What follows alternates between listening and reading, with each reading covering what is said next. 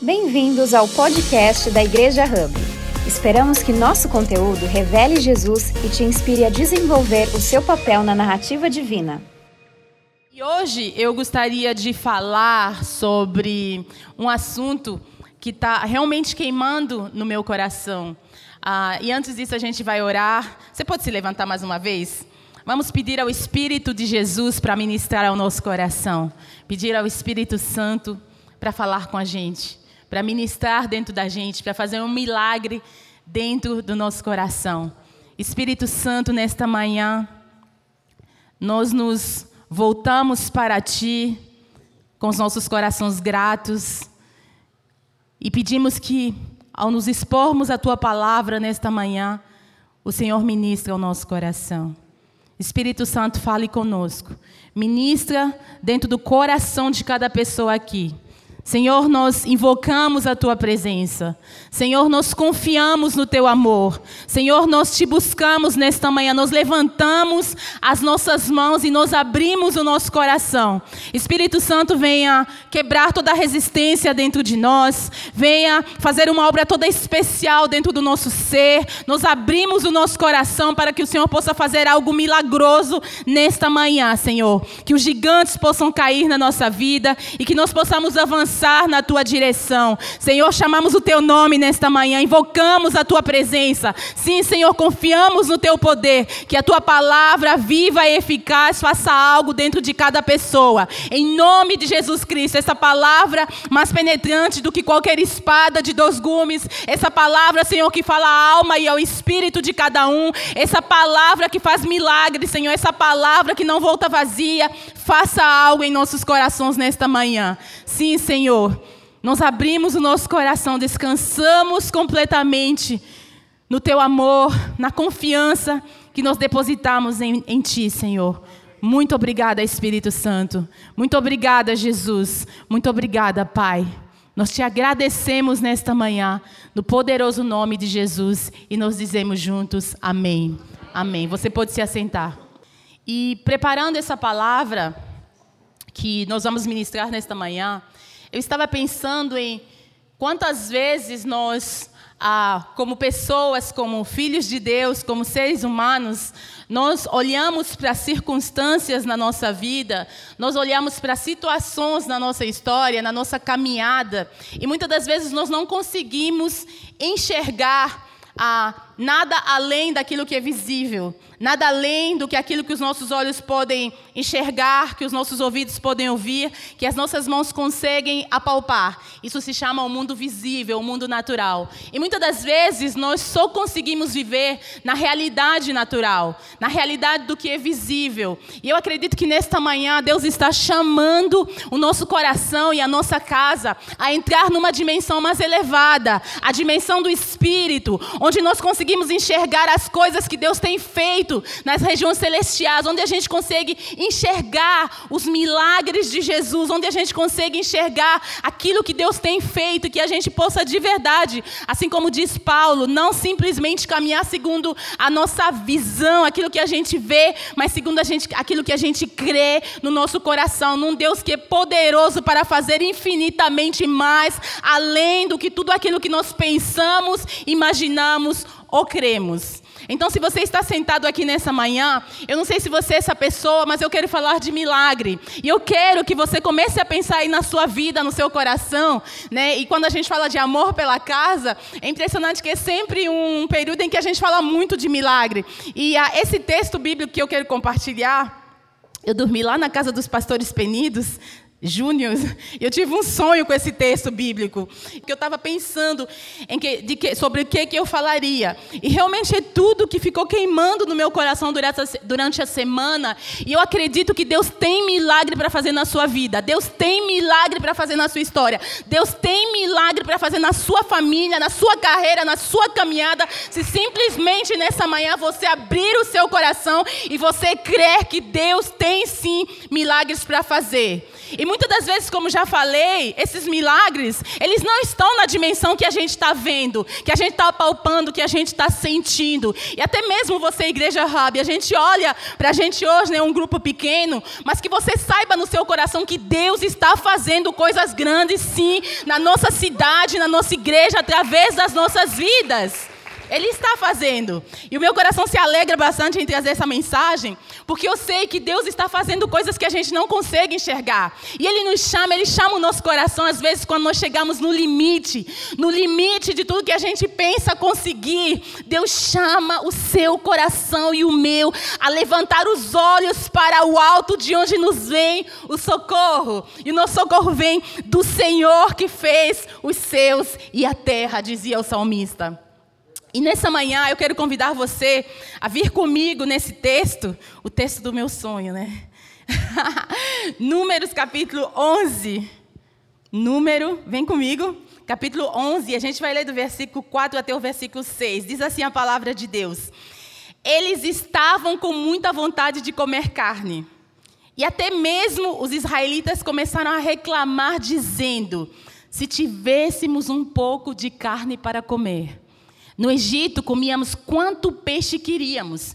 E era de graça. E que saudade dos pepinos, dos melões, das verduras, da cebola e dos alhos. Fiquei pensando, gente, será que essa galera é brasileira? Até de alho eles tinham saudade. Mas agora acabaram-se as nossas forças. Não há mais nada para comer e a única coisa que vemos é esse maná.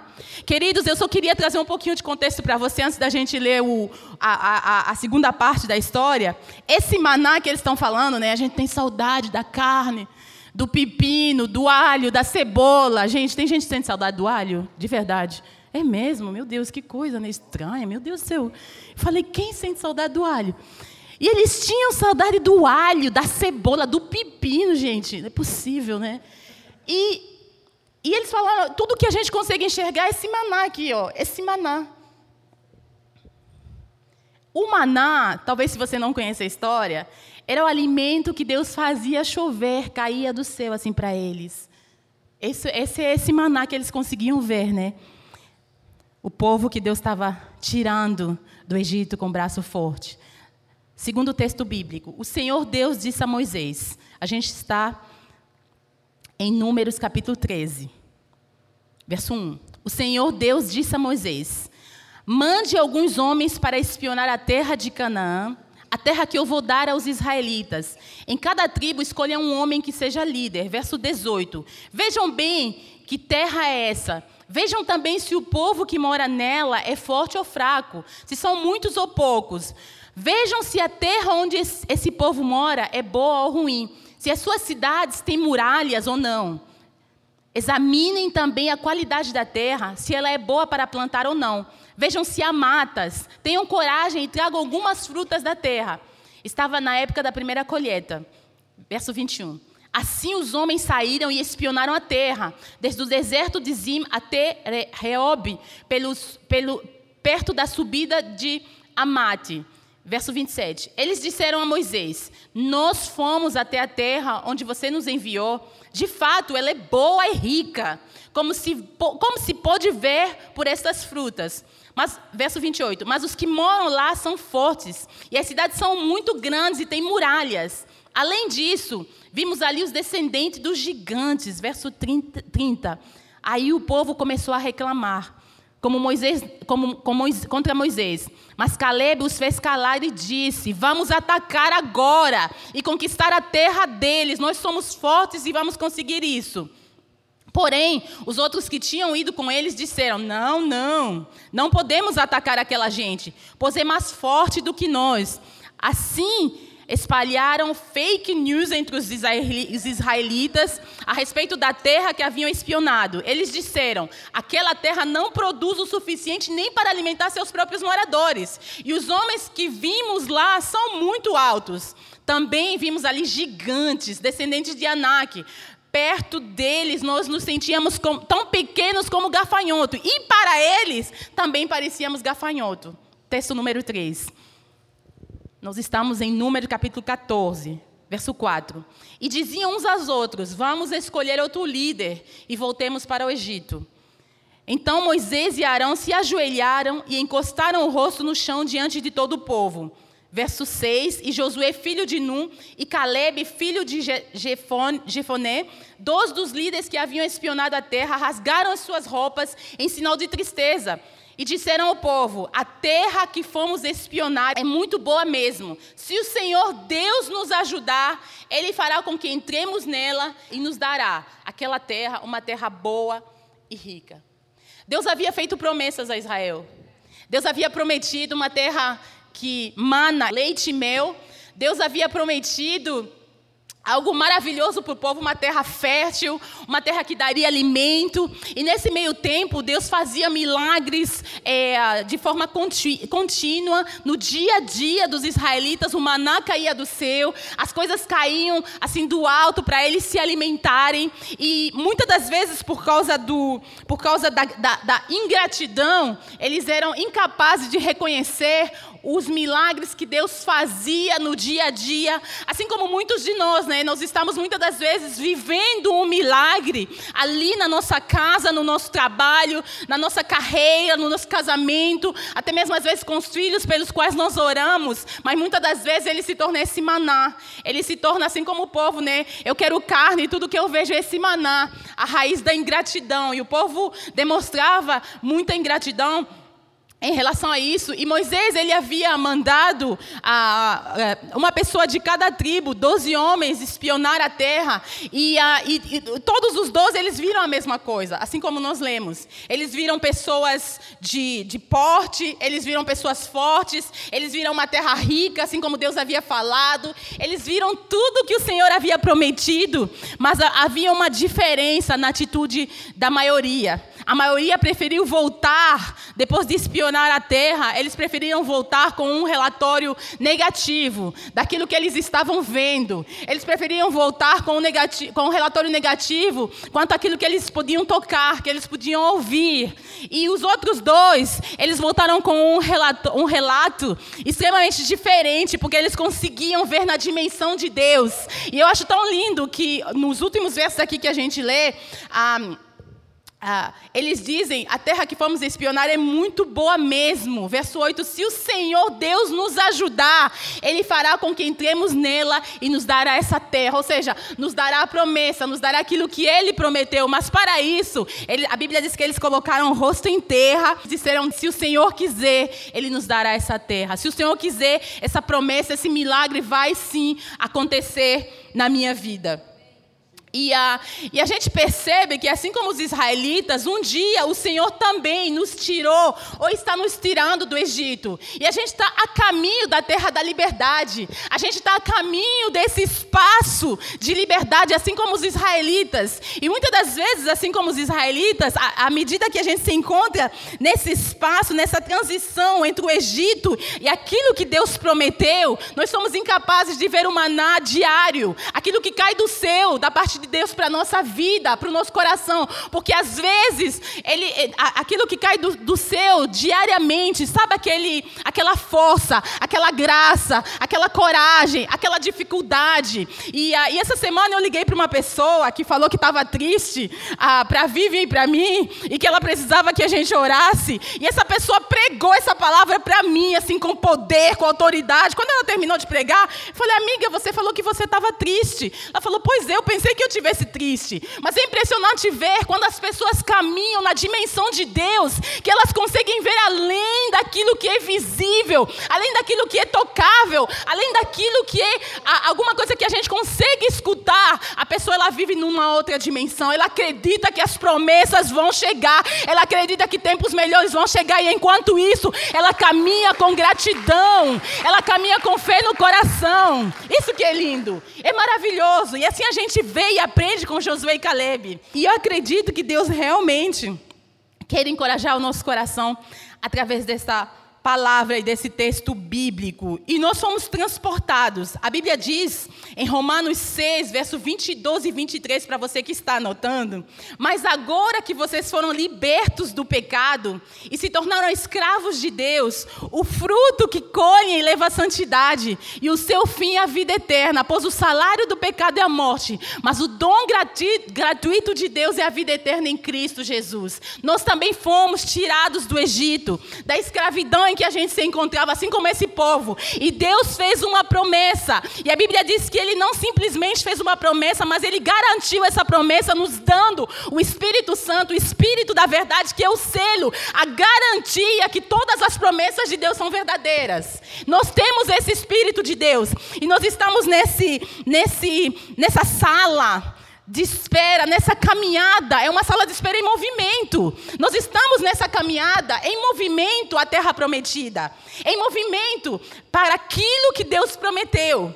E quando a gente e quando a gente faz isso, se a gente for aprender um pouquinho com essa história, para, que, para nós vivermos a verdade de Deus e experimentarmos os milagres que Deus tem para a nossa vida, nós precisamos de, alguma, de algumas coisas. E nós vamos ver hoje, aqui, eu vou trazer alguns pontos para nós, para a gente. E o primeiro ponto que eu quero trazer é que a realidade não é a verdade. Eu vou me explicar, gente. Eu não estou falando de negacionismo. Negacionismo é aquela pessoa que não reconhece a situação na qual ela está. Mas eu quero falar uma coisa para você. A realidade é aquilo, é a situação que você está vendo, é a situação visível. Mas ela não é a verdade. Porque a verdade é a palavra de Deus que não pode mentir. Jesus é a única verdade absoluta, o resto é relativo. Então, se Jesus é a verdade absoluta, a palavra dele é a verdade absoluta, a realidade da sua vida, o lugar onde você está hoje, aquilo que você está fazendo hoje, não é quem você é. Essa não é a sua realidade. É, é a sua realidade, desculpa, mas não é a verdade. Não é a verdade absoluta. Ou seja, essa realidade pode mudar. A verdade absoluta não muda. Eu quero proclamar que a realidade que você está vivendo hoje na sua vida, as realidades difíceis, estranhas, ah, é, complicadas, as realidades tristes, talvez seja um diagnóstico, talvez seja um relatório, talvez um divórcio, talvez uma doença, não é a verdade. Não é a verdade. Porque isso pode mudar sim. Em nome de Jesus, e vai mudar. As nossas realidades elas mudam, porque nós vivemos por fé e não por vista. Nós vivemos segundo aquilo que nós conseguimos enxergar em Deus, na dimensão de Deus, na dimensão do Espírito Santo. Então vamos encher o nosso coração de gratidão e não de murmuração. Caminhar na perspectiva de Deus e não na perspectiva humana. Caminhar por fé e não por vista. Realmente entrar nesse espaço em Deus, onde a gente deixa Ele ser Deus e falar na nossa situação. E é assim que eu quero que você olhe para a sua vida. Não negando as dificuldades, talvez, que você esteja vivendo. Não negando, sabe, as, as, as, as coisas que estão ali. Mas sabendo que esse não é o seu fim. Esse não é o ponto final. Não é. Não é o ponto final. E eu tenho uma irmã, a minha irmã do Canadá, eu tenho uma irmã de cada nacionalidade, gente. E a minha irmã, a minha irmã canadense, você pode estar no maior problema da vida, ela olha assim para você e ela não te dá nenhuma solução. Ela fala: "É, tudo passa, né? Não se preocupa não, minha irmã, vai passar, tudo passa". Mas eu aprendi que ela tem razão. As coisas passam. Se você perseverar em gratidão ali na presença de Deus, as coisas passam e tempos melhores chegam. Porque chegaram para os israelitas. Porque chegaram aqui na palavra de Deus esses tempos melhores. Não limite a sua visão. Não limite a visão de Deus na sua vida. E não traga Deus, como diz o pessoal de língua inglesa, na dimensão da sua fé. Eleve a sua fé na dimensão de Deus.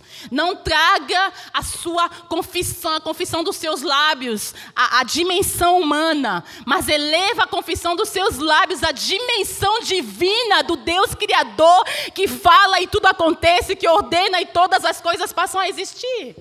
Não vamos trazer a Deus para o nosso nível. Vamos elevar a nossa fé, o nosso coração para o nível de Deus. Amém? E não ficar espalhando fake news, gente. Como os israelitas carnais, pensando na cebola e no alho, falando fake news. Fala para o seu vizinho, não fale fake news. Eu acho engraçado que a versão aqui, essa versão que eu li, NTLH, ela fala que eles ficavam espalhando falsas notícias, né? Que hoje a gente fala de fake news. E muitas das vezes, quando a gente pensa em falsas notícias, a gente pensa simplesmente mesmo daquela, sabe, o pessoal fica realmente fazendo a fake news de, de propósito, corta os textos, os vídeos, forçando a fake news. Mas às vezes a nossa fake news é a nossa murmuração mesmo. É, é a gente contemplar as situações e a gente só conseguir ver o carnal. Isso é fake news. Então vamos falar às vezes uns aos outros, saia do fake news sabe? Vamos sair dessa dimensão. E uma das coisas que a gente pode também aprender aqui com os israelitas é que a ajuda de Deus torna tudo possível. A ajuda de Deus torna tudo possível. Tudo. Todas as coisas são possíveis em Deus. A ajuda de Deus torna tudo possível. E o que a gente pode viver aqui? É, números 14, verso 5. Então Moisés e Arão se ajoelharam e encostaram o rosto no chão diante de todo o povo e disseram ao povo: A terra que fomos espionar é muito boa. Se o Senhor Deus nos ajudar, Ele fará com que entremos nela e nos dará aquela terra uma boa terra e rica. Porque os projetos de Deus para você, mesmo sem eu te conhecer, eu tenho certeza que eles são projetos de paz para te dar uma, uma, um futuro cheio de esperança. Esse é o projeto de Deus para a nossa vida. E se, e, se, e se o Senhor nos ajudar, tudo se torna possível. É importante nós aprendermos a convidar Deus nas nossas situações. Muitas das vezes a gente passa por combates, batalhas, dificuldades, e a gente passa sozinho. Esses dias eu estava conversando com alguém e falei: você tem pastores, liga para a gente, faça alguma coisa, não fique sozinho no seu canto. Quando a gente está sozinho no, no, nosso canto, é a oportunidade excelente para o diabo colocar a fake news na nossa cabeça. A gente fica abandonado, a gente fica pensando coisas estranhas, a gente fica alimentando aquilo e a gente já não consegue mais enxergar nada diferente. Então levanta a mão. Falou, estou precisando de ajuda. Venha me ajudar, venha orar comigo. Onde você está buscando a sua ajuda? Onde a gente está buscando ajuda? E é lícito a gente buscar a, ajuda em pessoas, nos nossos pastores, nos nossos amigos, no nosso GC, e também buscar em Deus. Cair mesmo com os nossos rostos no chão. Sabe? Eu, eu, eu oro que a gente ainda seja a geração que se ajoelha né? Porque a gente ainda precisa reconhecer que Deus ele é acima. Ele merece reverência. Ele merece mesmo respeito. Né? Então, que sejamos essas pessoas. A gente reconhecer, e às vezes reconhecer a Deus na nossa situação, não é falar muito, é falar: Deus, me dá direção, me livra de mim mesma, dos meus pensamentos, livra-me do mal. E Provérbio diz né, que ao Senhor o homem faz os seus, os seus projetos, os seus planos, mas é o Senhor que endireita os nossos passos, Ele que tem a última palavra. Então, Senhor, endireita os meus passos. Guia minha vida, me dá direção nessa situação, livra-me do mal. Esses dias a gente tem orado bastante, né? Senhor, livra-nos do mal. Porque às vezes tem coisas que são mesmo ciladas, como diz o brasileiro. E Deus precisa nos livrar do mal. Hoje o nosso pastor Pedro Penido orou, né? O Pai Nosso, livra-nos do mal. Não nos deixe cair em tentação, mas livra-nos do mal. Oração que Jesus nos ensinou. Então, nesse ponto, é a gente aprender a depender de Deus nas nossas buscas, nas nossas escolhas, nas, nas, nas nossas questões, porque Deus ele vê além. E só Ele pode nos livrar do mal, de nós mesmos.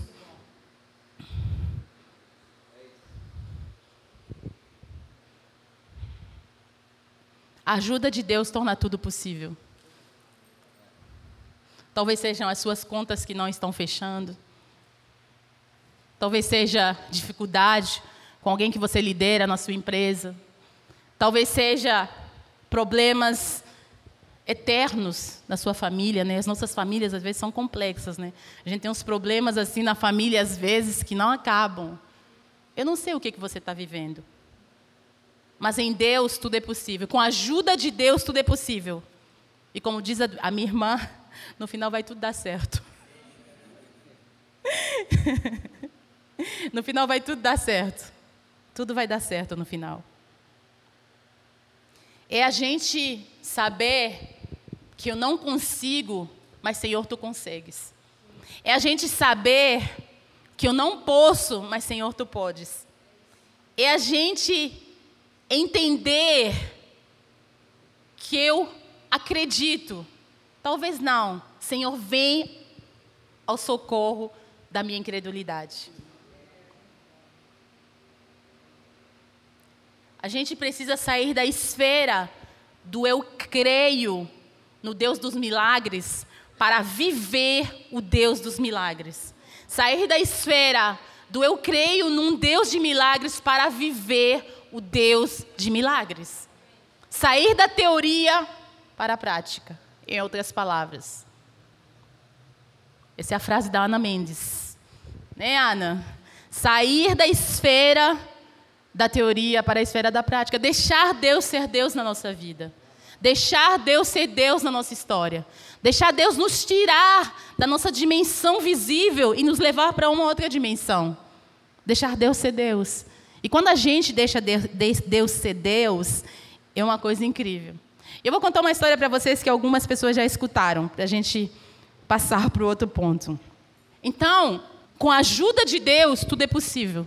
Na sua dificuldade, tudo é possível. E o nosso último ponto para aprender aqui com os israelitas é que as impossibilidades são o ponto de partida de Deus. Quem tem problema aqui? Você tem todos os ingredientes necessários para Deus fazer um milagre.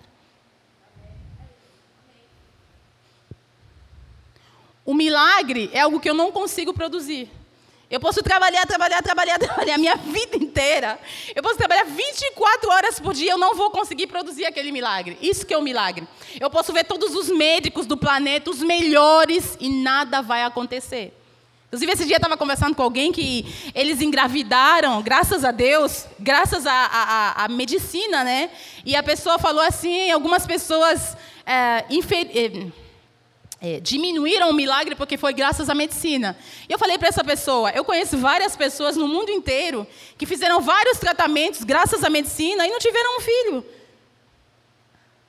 Deus é que faz o milagre, não é a medicina. Então, mesmo você engravidando, graças à tecnologia, à medicina, à ciência, ainda não deixa de ser Deus. Vocês conseguem entender? Porque, gente, Deus é que faz. Tem coisa que só Deus que consegue fazer. Nenhum dinheiro compra, nenhuma influência faz, nada consegue fazer certas coisas. Então, se você tem um problema, uma dificuldade que você já olhou por todos os ângulos, assim, né? Você já olhou por todos os ângulos e você não tem solução, você precisa de um milagre. Você precisa de um milagre. Todo milagre começa com um problema. Então, se você tem um problema, você tem todos os ingredientes para Deus fazer um milagre. Porque impossível é onde Deus começa. Impossível é onde Deus começa. E Ele não está assustado com os impossíveis na nossa vida. E olha aqui o relato, capítulo 14, verso 31 e 32. Porém, os outros que tinham ido com ele disseram: Não, não, não podemos atacar aquela gente, pois ele é forte, mais forte do que nós. Assim, espalharam notícias falsas entre os israelitas a respeito da terra que haviam espionado. Eles disseram: aquela terra não produz o suficiente nem para alimentar os seus moradores, e os homens que vivem lá são muito altos. Também vimos ali gigantes. Perto deles, nós nos sentíamos tão pequenos como gafanhoto, e para eles também parecíamos gafanhotos.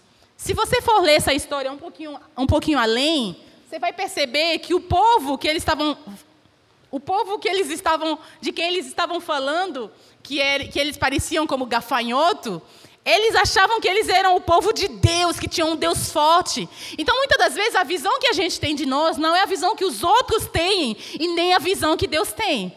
E nós precisamos ter o cuidado de realmente deixar Deus entrar nas nossas impossibilidades. Deus entrar nas nossas causas. Eu confesso para você que eu não sei como que eu teria feito para viver na Austrália três anos sem trabalhar, o maná caindo do céu diretamente. Eu não consigo fazer isso. Eu não tenho essa mágica, eu não tenho esse, esse, esse poder, né? Os poderes. Não tenho. Mas Deus tem. E talvez na sua vida você está precisando que Deus entre em alguma impossibilidade. Não faça como o povo. Não tenha a declaração do povo aqui. Porque o povo só estava vendo aquilo que era físico. Eles só estavam vendo os gigantes. Nós somos muito pequenos. Nós somos como gafanhotos. É a gente se policiar mesmo. Corrigir um ao outro. Para que a gente comece a chamar a existência. Para que a gente comece a viver na dimensão de Deus a viver na dimensão daquilo que Deus quer fazer em nós e através de nós. E muitas das vezes, queridos, aquilo que Deus quer fazer em nós é muito maior do que aquilo que Ele quer fazer através de nós. Ele primeiro precisa fazer algo dentro de nós, dentro do nosso ser, dentro da nossa vida. Porque Deus só faz milagres onde há impossibilidades. Ele só faz milagres onde há problemas. Então, se você tem um problema, abra o seu coração. Convide Deus, porque Ele é especialista em fazer milagres. Ele é especialista em fazer milagres. Porque não há nada muito difícil para que Deus faça. Não há pessoa que Deus não salve. Não há ser humano que tenha um coração tão duro que Deus não possa alcançar. Não há ferida tão profunda que Deus não consiga curar. O nosso Deus é especialista em buscar você no fundo do poço e fazer uma obra tão profunda que não tem especialista, não tem psicólogo, não tem, não tem ninguém que consiga fazer. Ele é especialista. Esse é o nosso Deus. Esse é o nosso Deus. Obrigada por ouvir a mais um podcast da Igreja Hub. Nos siga nas redes sociais para ficar por dentro de todas as novidades.